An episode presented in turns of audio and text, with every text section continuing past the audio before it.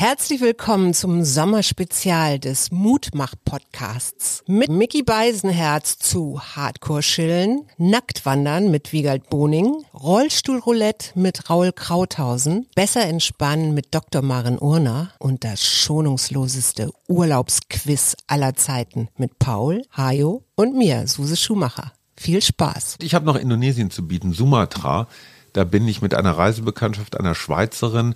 Das hieß, er ist ein total toller Walk. Gehst du auf den Berg rauf, kannst mit dem Bus hochfahren und dann gehst du einfach gerade runter und kommst im Dorf wieder an. Und wir sind zwar gerade runtergegangen, aber einfach nicht im Dorf angekommen. Und ne, wir haben uns komplett in diesem scheiß Regenwald verlaufen. Und dann hat mich tatsächlich noch eine Schlange gebissen. Und ich dachte, boah, jetzt ist es aus.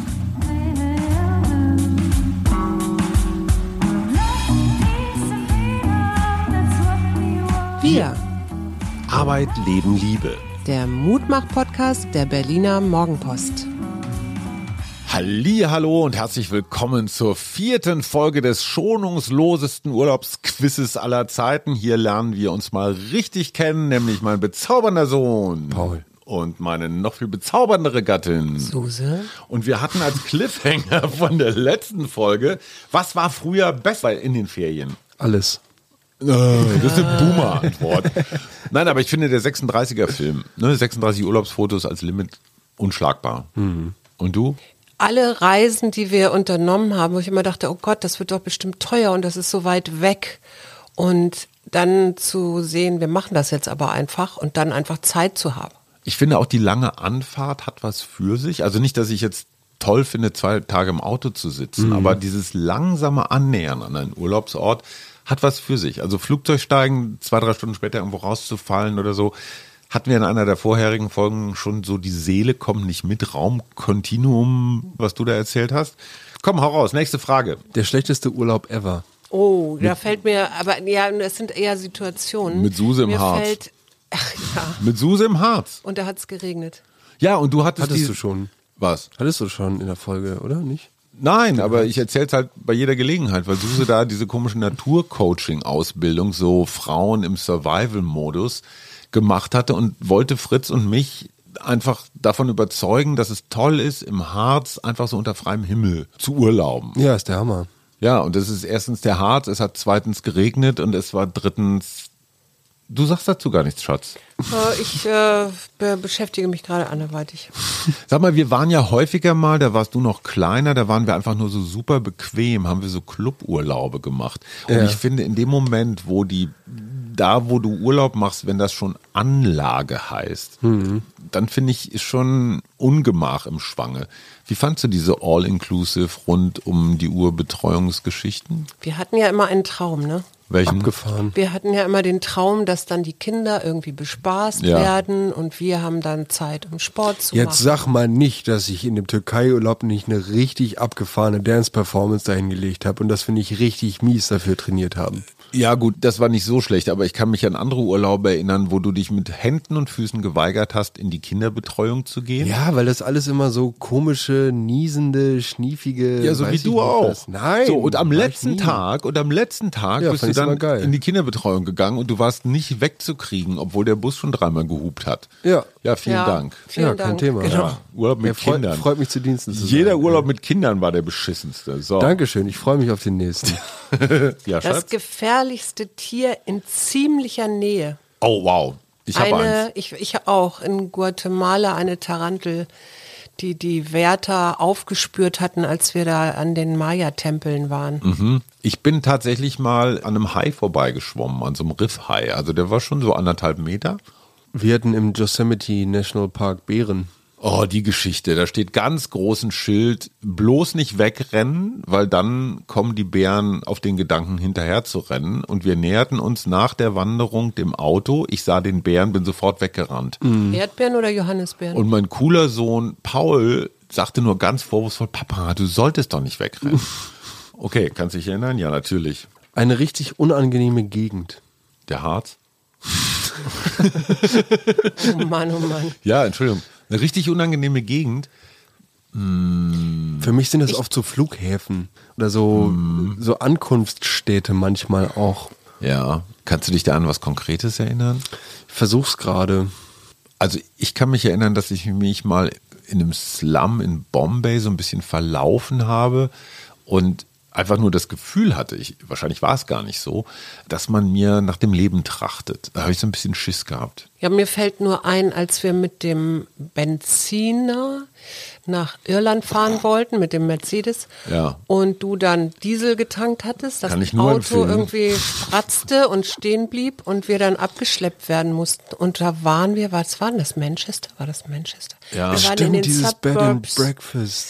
Da, Yeah. und das Auto wurde irgendwo hingeschleppt, Mhm. wo klar war, da kommt man auch nicht so einfach rein. Ganz und viel unsere ganzen.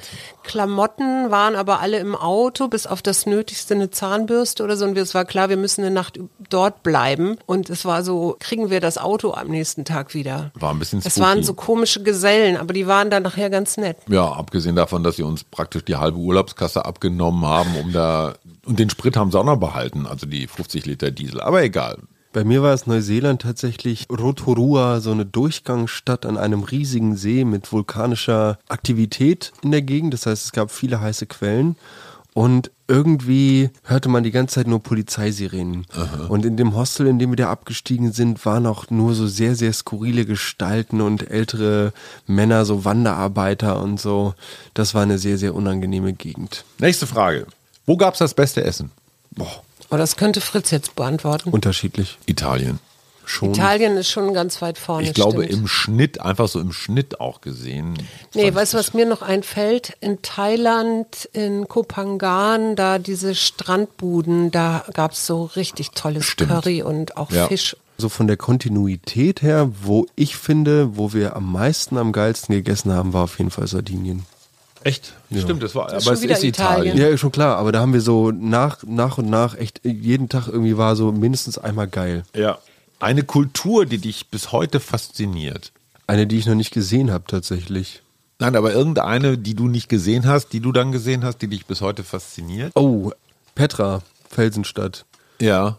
Also ich kriege leider nicht mehr zusammen, welcher Kultur diese Felsenstadt zugeschrieben wurde, aber also erstmal eine Doku darüber zu sehen, sich vorzustellen, dass es sowas dort mitten in der Wüste gibt und dann dorthin zu fahren und sich das anzugucken und da durchzulaufen. Und vor allen Dingen, man denkt ja, die haben in der Doku irgendwie gefaked mit einem Weitwinkel. Genau, das ist Filtern viel oder so. kleiner in Wahrheit oder so. Nee, nee, nee, das Mhm. ist schon echt richtig, richtig groß. Für mich ist es auch so ähnlich Guatemala und da gibt's im Dschungel noch so Pyramiden und Kulturen, die sie noch gar nicht ausgebuddelt haben. Mhm. Und ich bin ja immer so archäologisch interessiert Mhm. und würde dann am liebsten gleich mitmachen. Ich glaube, das ist auch so die Idee von Schatzsuche. Das begleitet mich ja auch schon mein Leben lang. Also irgendetwas auszugraben, eine Entdeckung zu machen, die vorher noch nie jemand gemacht hat. Es waren übrigens die Nabatäer, die Petra aus dem Stein gehauen haben. Ich fand Niederbayern eigentlich eine der faszinierendsten. Okay. Wegen dem Bier oder warum? Wohin möchtest du in diesem Leben unbedingt noch mal reisen und Mhm. warum? Also ich möchte echt nochmal in die Mongolei, auch wenn das total abgegrabbelt ist. Das ist Nee, das, das geht mir genauso. Das ist das eine. Und, und Südamerika, so Machu Picchu und vielleicht Also nochmal Peru. Dschungelmedizin testen und Patagonien tatsächlich. Aber wahrscheinlich, Patagonien, ne? Ja, weil ich ich, auch. bei, bei Netflix diese Kochserie gesehen habe, Mhm. äh, Chef's Table und Francis Malman heißt der Typ, glaube ich. Also so unfassbare Bilder. Der spannt dann so eine Ziege auf so ein Holzgestell. Das sieht aus wie so eine mittelalterliche Röstung. Mhm. Und dann über so ein offenes Feuer. Oder der zieht so die, die Forelle ganz frisch aus dem Hochgebirgssee und schmiert die einfach in Lehm ein, Zitrone rein, Backpapier drum ins Feuer. Also Beziehungsweise macht dann auch diese Öfen, ne? Also wo dann Feuer, also wo eine Grube ausgehoben nee, wird. das war der Australier. Ach, das war der Australier. Egal. Und du, wo möchtest du noch mal hin? Patagonien finde ich gar nicht so schlecht, weil es da auch so unge ungeheuer abgefahrene Landschaften gibt. Aber für mich zieht mich tatsächlich auch nochmal der Regenwald an. So, so, so scheiße das ist, da hinzufliegen und so sehr man ihn damit belastet, so gerne würde ich nochmal drinstehen. Und mir ist vollkommen klar, dass das mitteleuropäisches, weißes Privileg ist. Das größte Abenteuer, das ihr jemals im Urlaub erlebt habt. Also die Pipilotta damals bei elf Sturmböen In Folge drei, ja. in Folge drei, das war schon ziemlich, ziemliches Abenteuer für mich. Paul? Neuseeland. Das Kind Das war ist erst ja- einmal weg von zu Hause. Ja, das ist mein Harz. Nee, aber das, ich, ich glaube, das, sind- das sind so die, die einträglichsten Erinnerungen, weil ich die auch so alleine gemacht habe. Ja. Und da sind wir damals mit dem Typen oder einem der Typen, bei dem wir gewohnt haben, bei dem ins Auto mit eingestiegen und dann so, weiß ich nicht, eine halbe Stunde aus der nächsten kleineren Stadt, die es gab, rausgefahren. In einem Affenzahn über finstere Straßen, einen Berg hinauf, einfach zu so einer alten Ruine, zu so einem alten Stromhäuschen oder so. Und So da war einfach ein. Rave.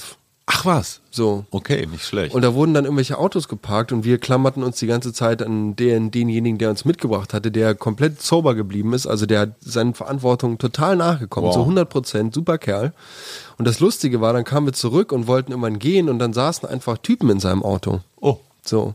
Und es ist halt in Neuseeland üblich, da nichts abzuschließen. Also hatten sich die Jungs einfach irgendwie, weil ihnen ein bisschen kalt war oder ich weiß nicht, weil sie irgendwas anderes vorhatten, ähm, da in die Karre gesetzt. Und anstatt, dass er total pissig reagiert und irgendwie sagt, ey, raus aus meinem Auto, klopfte er nur so an die Scheibe und fragt so, ey Jungs, Alles ja, klar? Ja, genau. Können wir bald mal wieder? Ich wollte demnächst nach Hause fahren, so, ne? Und, oh ja, sorry, nee, alles klar, wir steigen aus. Ich war mal auf einem Trekking-Trip im Goldenen Dreieck. Also da, äh, was ist das? Laos, Thailand und was ist das dritte? Weiß ich gar Kambodscha? nicht. Äh, Vietnam? Nee, Kambodscha wahrscheinlich. Und das ging dann tatsächlich durch dieses Gebiet, wo die offiziellen so Polizeisoldaten und so keinen Zutritt haben, wo die Opiumbarone da irgendwie das Sagen haben. Und da sind wir jede Nacht bei irgendeinem Stamm. Also da gab es so Pfahlhäuser. Es gab interessanterweise das Männer- und das Frauenhaus, kann ich mich noch dran erinnern. Unten liefen so schwarze Wildschweine rum und, und fraßen halt alles, was da durch die Ritzen gefallen war. Und das war auch wirklich spannend, diese Menschen zu erleben, die da mit relativ wenig zurechtkamen. Fand ich ein ziemliches Abenteuer. Und was war denn das andere noch? Weißt du noch, wie wir mit diesem Mietwagen versucht haben zu dieser Stern? Ja, das war auch Guatemala, nee, nee, das, die Baja California war das? Ach so, nee, nein, nein, ich dachte, du meinst das, wo Nein. wir im Regenwald waren mit dem Nein, Schlamm. das war, das war langweilig. Und, und wir sind mit so einem stinknormalen Straßenauto einfach immer, immer höher gefahren auf einer Piste, die eigentlich für einen Four-Wheel-Drive war. Und ich dachte, boah, scheiße, hier kommen wir nie wieder runter. Und wir sind nicht bis zur Sternwarte gekommen. Ich weiß auch nicht, wie wir wieder runtergekommen sind. War auch ein ziemliches Abenteuer. Und ich habe noch Indonesien zu bieten, Sumatra. Da bin ich mit einer Reisebekanntschaft einer Schweizerin. Das hieß, ey, ist ein total toller Walk. Gehst du auf den Berg rauf, kannst mit dem Bus hochfahren und dann gehst du einfach gerade runter und kommst im Dorf wieder an. Und wir sind zwar gerade runtergegangen, aber einfach nicht im Dorf angekommen. Und ne, wir haben uns komplett in diesem scheiß Regenwald verlaufen. Und dann hat mich tatsächlich noch eine Schlange gebissen. Und ich dachte, boah, jetzt ist es aus. Dann habe ich erstmal das gemacht, was man nämlich dann in dem Moment macht, ist nicht aussaugen. Ne? Dieser Klassiker, den man so aus Abenteuerfilmen kennt. Weil dann hast du das Schlangengift im Mund. Du hast womöglich im Mund eine kleine Verletzung. Und dann hast du es direkt im Hirn. Boah, muss ich das jetzt ausbrennen oder abbinden oder sowas? Und dann sind wir in so einem Bachlauf. Wir dachten, Wasser einfach hinterher. Das geht ja automatisch da irgendwie ins Tal. Dann war da irgendwann so eine riesen Wand, wo wir nicht runterkamen. Dann haben wir angefangen, um Hilfe zu schreien. Dann hat uns ein Bäuerlein tatsächlich halb verhungert gefunden. Und als wir dann im Gasthaus zurück waren, hatte ich Blutegel bis auf die Hälfte meines Oberschenkels, die sich so in der Hose schon so hochgearbeitet hatten, weil in diesem scheiß Bachlauf seit 400 Jahren Blutegel liegen und darauf warten, dass ein weißer Vollpfostentourist des Weges kommt. So. Und das hat dich aber gerettet. Ja, das hat mich gerettet. Die, die Blutegel haben vielleicht das Gift rausgesogen. Was haben wir denn noch? Eine Sünde, die du dir nur im Urlaub gönnst. Den Urlaub an sich. Ja, also ja. Mir fällt da immer sofort Essen und Trinken irgendwie ein. Also vor allen Dingen Ja, aber es Trinken. ist ja keine Sünde. Wir gehen Nee, ja in eben. Berlin auch mal essen. Ja. Also manchmal, ich weiß noch, es gibt so bestimmte Freunde und Bekannte, wenn man mit denen unterwegs ist, die haben echt diese Neigung, schon morgens zum Frühstück irgendwie alkoholische Getränke zu sich zu nehmen. Und es, ich, nicht, dass ich das toll finde, weil der Rest des Tages findet dann in so einem Watte-Dumpfzustand statt. Sünde sonst nur im Urlaub. Ausschlafen ist auch keine Sünde. Nee, eben. Nachtisch? Also ich sündige im Alltag genug, da muss ich ja keinen Urlaub haben. Was haben wir noch? Das schrottigste Verkehrsmittel, das du je erlebt hast. Oh, ich hatte meine Jak, Jak 40 Geschichte in Folge 2 oder 3. Wir Ja, hatten alle die Pipilotta. Denk doch mal, wir hatten mal irgendwann, ich glaube, es war Guatemala oder Belize, hatten wir eine Dschungeltour gebucht Und anstelle so ein Jeep zu nehmen, Ja. ja. hatten wir so ein altes, fanden wir viel schöner, ne? So ein altes So ein Straßenkreuzer. Straßen, ja, so ein Straßenkreuz, das war kein Taxi, sondern ein Straßenkreuzer, was dann dazu führte, weil es die ganze Zeit geregnet hatte, dass wir so von diesem Dschungelpfad so abglitschten irgendwo in die Böschung rein und nicht wieder rauskamen. Und dann warten mussten, bis da eben so ein schöner Jeep vorbeikommt, der uns dann wieder rausgezogen hat. Wir wurden morgens in Neuseeland immer mit dem Trecker auf die Felder gefahren, wo wir Früchte gepflückt haben. Was denn für Früchte? Äh, Aprikosen tatsächlich. Wir waren während der Aprikosensaison da. Bisschen Kirsche noch mitgemacht, bisschen Apfel noch mitgemacht, aber viel Aprikose. Und der Anhänger, auf dem wir da durch diese Frucht reingezogen wurden, alter Vater, da hatte jeder, glaube ich, so ein Brett gefühlt so und du musstest die Beine halt ein bisschen anziehen, weil du ansonsten irgendwie direkt in irgendeinem Obststrauch hingst. Ja. Ähm, war großartig. Und der Vorarbeiter hatte auch immer schon einen drin. Wo wir gerade in Neuseeland sind, die faszinierendste Landschaft aller Zeiten, die du jemals erlebt hast. Und dazu könnte man auch noch das na tollste Naturschauspiel nehmen. Da bin ich bei Jordanien, Marokko oder Neuseeland. Oder, na, USA, also so Grand Canyon, das ist halt einfach eine ganz, ganz andere Hausnummer. Mir fällt dazu ein, dieses Hotel in Jordanien, das so am Hang gebaut war und dann guckte man so runter in, so eine dieses- Schlucht. ja, ja. Und da so der Sonnenuntergang zu Silvester oder sowas, da, den habe ich immer noch sehr präsent. Genau, das, das, das war dieses Dorf am Rande der Zivilisation, wo wir Ja, dann ja. abends noch irgendwann in dieses andere Partyzelt da hoch sind an Neujahr und Wo auch andere war. Europäer Ja. ge Waren, genau. gefunden haben. Ja. Ich kann mich noch erinnern, wir waren mal in Dolomiten und haben ein Gewitter gesehen, was, also wir waren auf der einen Seite des sehr großen Tals, wahrscheinlich war es da unten die Eisack, die da durchfloss, und auf der anderen Seite wurde, ich weiß nicht was, die Seiseralm, Marmolata und all sowas wurde einfach von diesen Blitzen immer wieder an, angestrahlt. Das fand ich schon sehr abgefahren. Auf welche Bedürfnisse achtest du im Urlaub? Die gleichen wie zu Hause, oder? Ja, Sicher? also ich würde tatsächlich behaupten, dass ich versuche oder dass ich für mich das Bedürfnis entwickelt habe, an den Urlaub keine Erwartungen mehr zu stellen. Sehr weise. Also ich möchte, ich möchte mir jetzt nicht sagen, ich bin, muss danach unbedingt erholt sein, damit ich dann die nächsten vier Monate wieder funktioniere, bis dann das nächste kleinere, längere Wochenende kommt.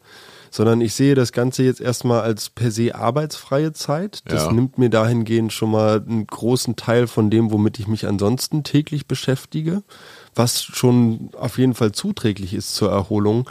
Aber ich verbitte es mir, ein Bedürfnis danach äußern zu müssen, dass es jetzt entspannter, besser, geiler oder sonst wie sein muss. Aber ist Ja. das nicht eher eine Erwartung? Eine Nichterwartung. Ja, eine Ja, Nicht-Erwartung. dann ist es mir aber ein Bedürfnis, keine Erwartungen zu haben. Oh, sehr gut, super. sehr gut. Und du? Ähm, Bedürfnis, immer mal wieder auch so Pausen zu haben. Ja, ich finde auch so, sich hinzulegen, wann immer man Bock darauf Auf hat. jeden Fall. Eine Siesta oder sowas. Ja, aber eben nicht nur eine Siesta. Und wenn ich morgens um elf denke, jetzt könnte ich mich aber dann auch. Das finde ich super. Also nicht zu diesen festgelegten Zeiten. Der teuerste Urlaub. Ich glaube, die Frage kann ich beantworten. Wir waren mal eine Woche in, wie heißt das da in der Schweiz? Unter Matterhorn. Ähm, Ja. Ach, da mit den Freunden. ja, jetzt sag doch mal, wie der scheiß Ort heißt, der teure. Cervo. San, San Mat, nee, San Mat. Nein. Das Hotel hieß Cervo. Das Hotel hieß Cervo, aber der Zermatt. Natürlich Zermatt. Ja. Da habe ich mal gemerkt, was, warum die Schweizer dreimal so viel verdienen wie die Deutschen, weil sie auch dreimal so viel ausgeben. Ich weiß nicht, Ja, weil es alles irre teuer ist. ja, wir sind zu viert eine Pizza essen gegangen und wir waren 200 Franken los. Also diese stinken, also das Hotel war okay, das war auch, also Fritz erinnert sich bis heute an irgendwelche getrüffelten Pommes, Ja. die wahrscheinlich so viel kosteten wie ein Kleinwagen. Und ich weiß nur, dass wir da mit 500 Franken am Tag nicht ausgekommen sind, zu viert. Ohne das, und ich weiß noch so, einmal Seilbahn fahren, 40 Franken. Ja, ja. Ein Eis, 1000 Franken. Also es war unfassbar teuer. Ja. Es war auch alles sehr sauber, das muss man sagen. Ja. Schweiz halt. Ja, die Schweiz halt. Ja. Der nördlichste Punkt, an dem ihr jeweils wart? Uff. Norwegen, würde ich sagen, war das bei mir. Ich glaube, ich habe Finnland im Angebot. Ne, bei Stimmt, mir Finnland war ich auch, das stimmt. Bei mir wird es Schweden gewesen sein, denke ich mal. Okay. An welches Urlaubsfoto erinnerst du dich besonders? Es gibt so Hm. ein totales Spackenfoto von dir und mir, ich glaube im im Death Valley oder so, wo wir beide, ich habe so ein komisches Cowboy-Tuch um den Kopf und wir gucken beide wie so Vollhonks in die Kamera. Okay, schön, dass du das auch präsent hast. Ja, doch, das weiß ich aber auch noch. Da gucke da guck ich so, glaube ich. Ja, das genau. Ja, ja, genau. sehen, das ja. Ja, ich weiß, schade. dass man das jetzt nicht sehen kann. Ich zeige meine Zähne. ja. Genau. Geile Podcast-Geste. Ja, ich erinnere mich tatsächlich immer an dieses eine Foto aus dem Wanderurlaub, wo man, warum auch immer, meinen Rücken aufgenommen hat. Und das war so zu dieser Zeit, wo ich noch relativ, also sehr, sehr viel Sport gemacht habe. Ja. Ähm, das einfach nur so Ein Teil von deinem, Fleisch. ein Teil von deinem Bizeps ist auch drauf. Ich sehe einfach nur so aus wie so eine Fleischwurst in so einem Tanktop. Also ja, es du warst eine sehr- Fleischwurst im Tanktop. Ja. Ich, mir fällt dieses Foto ein, dass ähm, da sieht man Paul und mich und Paul ist noch relativ klein. Oh ja. Im Bus oder weiß ich nicht, in Thailand. Ach, und ich ja. hatte so eine, Ananas wir am hatten so, so eine Ananas so schön geschält, die wir eigentlich essen wollten. Und die habe ich ihm so vor die Nase gehalten und habe gesagt, sagen Sie mal, Herr Schumacher. Ja, hast und mich die ganze Zeit interviewt. Ja, Ja, genau. Und Ich fand's er gar nicht guckt lustig. so völlig, äh, die Mama wieder. Ja, da hast du, da hast du versucht, mich aufzuheitern die ganze Zeit. Der schlimmste Sonnenbrand. Oh, Fuerteventura auf dem Scheitel. Auf dem Scheitel? Mhm. Aber du hattest doch immer Haare. Ja, aber da hatte ich so sehr, sehr lange Haare noch. Da war ich noch ein okay. bisschen kleiner. Und da hatte ich echt richtig, richtig miesen Sonnenbrand auf dem Scheitel. Ich hatte mal Sonnenbrand auf der Brust und habe dann in Goa war das äh, im Indischen Ozean und dann so Bodysurfen gemacht, also mit der Bälle, äh, mit, mit der Welle ohne Brett, mit der Bälle ohne Brett äh, und bin dann tatsächlich mit diesem Sonnenbrand so richtig schön über den Strand. Äh, dann hat sich das nochmal so, also dann war es ein Sonnenbrand, Ein der Peeling. gleichzeitig auf, nee, es war kein Peeling mehr, das war ein Mit Verbrennung, mit extra das, Verbrennung. das war ein Meeting, also im Sinne von Fleisch roh. Boah. Ja, ich weiß nicht mehr, wo das war, aber ich weiß, dass ich aufwachte, nachdem ich irgendwie so richtig schön weggenusselt war. Und dann auch so nur die eine Seite, das ist ja auch so ganz Ja, ja, hübsch, ja. vor allen Dingen, wenn man gerade angekommen ist und dann gibt's nur eine Seite, auf der man rot ist und der Rest ist noch weiß, weil man ja auf dem Rücken gelegen hat. ja. Okay, letzte Runde. hier. Wir haben noch die ganze Schüssel voll und Fragen nicht gestellt. Jeder darf sich noch eine aussuchen. Yes. So, was haben wir denn hier? Der höchste Berg, auf den du jemals geklettert bist. Mhm. Ich glaube, das war in, in, im Himalaya, oder sind wir nicht drauf geklettert? da sind wir mal halt rumgelaufen. Wir waren mal auf diesen 4000er irgendwo in Österreich. Warst du da mit? Okay, alles klar. Schön, dass du dir diese Sachen so gut merken kannst. Dein größtes Learning. Mein größtes Learning, keine Jobs, keine Aufgaben mitnehmen. Auch weder Trainingspläne noch komplexe Bücher, schon gar nichts zu arbeiten, sondern echt so leer loszufahren. Das führt wiederum zu einem sehr interessanten Vorurlaubsverhalten, weil ich den Ehrgeiz habe, alles, was anliegt, alles, was auf der To-Do-Liste ist, alles, was ich so weggeschoben habe, bis zum Tag der Abfahrt geklärt zu haben. Also ich habe die letzten drei, vier Tage nochmal so echt so 24-Stunden-Schichten, aber dieses Gefühl, so den Schreibtisch komplett sauber zu haben und gerade so diese, oh nee, da will ich jetzt nicht anrufen, das auch noch zu machen, das ist geil. Mein größtes Learning war, egal wo man auf der Welt ist, es gibt unglaublich viele nette, hilfsbereite Menschen. Stimmt. Nächste Frage, der ungewöhnlichste Zeltplatz, auf dem du jemals übernachtet hast. Es war kein Zeltplatz, sondern es war ein äh, Dorfplatz in Jugoslawien, wo ich äh, morgens aufwachte in der stillen Annahme, ich lieg hier irgendwo auf einer Wiese und alles ist ganz pießig und dann feststellte, dass mehrere ältere Herren auf ihre Stöcke gestopf, äh, gestützt auf Bänken saßen und mich neugierig beobachteten. Weil du? Und ich wusste, ich hatte kaum was an. Also ich musste irgendwie mit diesem Schlafsack zum Bus kommen, damit die nicht sehen, dass ich jetzt hier oben ohne und so. Aber kannst du mal bitte erklären, warum ihr da gezeltet habt und wo das war? Wir haben da, also wir haben nicht richtig gezeltet, sondern wir haben da ohne Zelte geschlafen und wir sind mitgetrennt bei einem, ich weiß gar nicht, ob es Berliner war, jungen Mann, der aber schon alle Plätze im Bus vergeben hatte und deswegen mussten Birte und ich vor dem Bus schlafen. In einem Und wir Ort. sind nachts, genau, wir sind nachts vom Autoput runter und dann irgendwo, wo wir dachten, da ist eine Wiese, weil es war stockdunkel, haben da eben angehalten, haben uns da ausgebreitet und dann musst du dir vorstellen, so fünf Meter weiter am nächsten Morgen waren dann diese Bänke und diese Herren, die da plötzlich saßen. Ich habe zu bieten eine Autobahnraststätte, aber das zweite, was ich zu bieten habe, da wart ihr beide dabei. Das war direkt in Sichtweite von Stonehenge in England. Stimmt. Da sind wir, haben wir das Zelt aufgemacht und durch den Regenschauer geguckt und dann äh, die, diese Felsen gesehen. Kann ich mich nicht dran erinnern.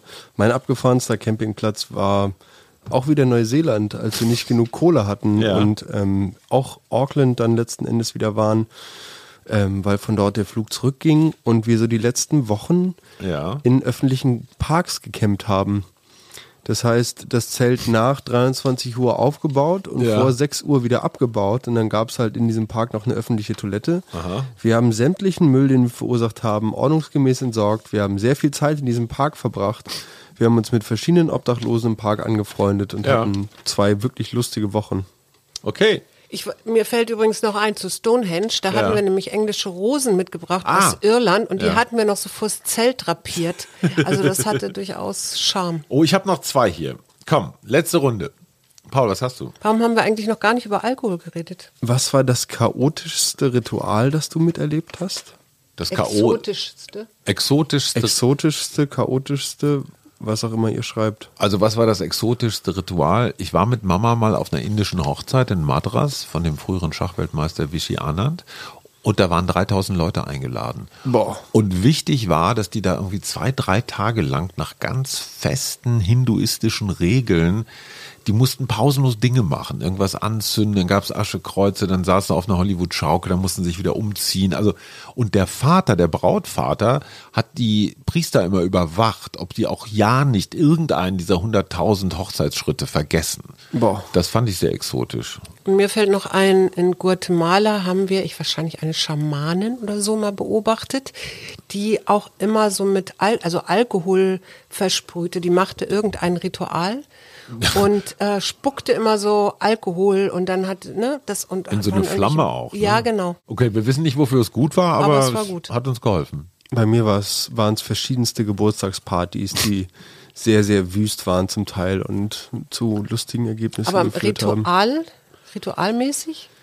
Ja, da wurden dann halt so Rituale ausgerufen. Zum Beispiel äh, wurde Lütje Lage. Mal, ja, so ich glaube so eine vier Meter Bierbong oder so. Das war dann Ritual in diesem Freundeskreis, dass man die jetzt trichtern musste. Dann musste sie so aus dem ersten Stock des Hostels gehalten werden. Oh, klingt lustig. In dem Zusammenhang, das verrückteste Essen, das ungewöhnlichste Essen, was euch, was euch je serviert wurde? Das, was mir direkt in den Kopf kommt, ist Kalbsbries auf Sardinien. Ich hatte mal einen Affenarm auf Sumatra. Boah. Ich habe jetzt ganz anders gerade gedacht Ja. und zwar an unsere Segeltour in ähm, Burma, also ja, genau, Myanmar. wo wir mit einem französischen älteren Ehepaar auf diese auf das Segelschiff gegangen waren. Die darauf wohnten, ne, Die, die Schiff. wohnten darauf, Ja. da drauf. Und es gab einen Abend, da gab es plötzlich Prosciutto, Melone, Mozzarella, Tomate und ich war darauf gar nicht vorbereitet. Also ich habe das genossen. Das Ja, und die hatten das in irgendeinem Spezial, bei irgendeinem Spezialhöker äh, an, an Land für teuer Geld gekauft. Also eigentlich total schwachsinnig. So, letzte und wie ich finde auch sehr interessante Frage. Haben deine Urlaubsreisen einen politischen oder gesellschaftlichen Hintergrund?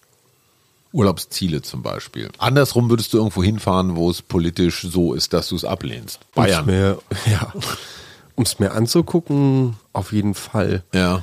Letzten Endes würde ich mich, glaube ich, aber ein bisschen komisch dabei fühlen, gleichzeitig einem politischen System durch meine dortige touristische Anwesenheit eine gewisse Validierung zu geben. Naja, indem ich halt Thailand, sage, es gibt eine Militärregierung de facto. Suse, hast du Ah, da, Botschaften? da ist ja die, die Frage eher, du fährst dahin, weil du dir irgendwas angucken willst oder weil du irgendwas Nee. unterstützen willst, oder? Naja, aber weil ich- mir fällt immer ein, wie wir in die DDR mussten, um von Ostberlin aus zu fliegen. Also ja, da warst du noch nicht an Bord, Hajo. Ja.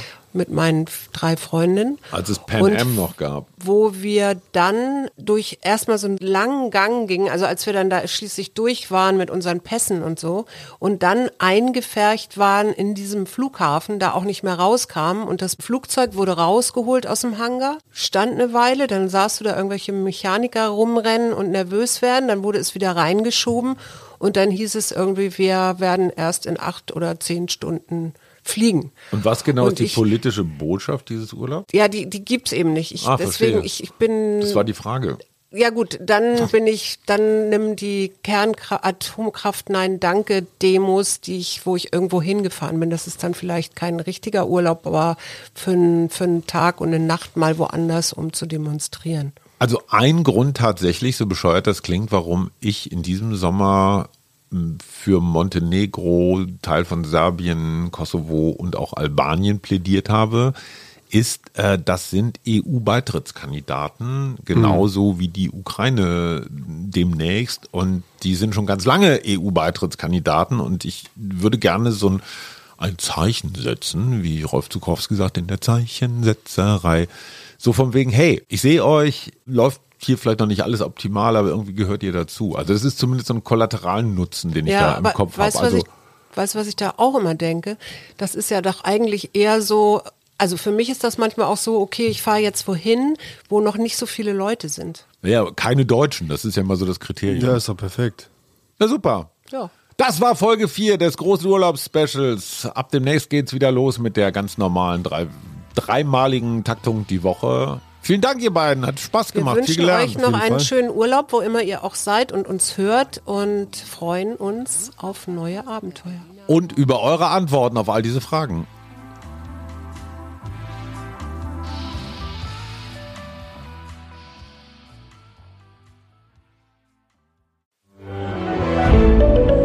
Ein Podcast von Funke.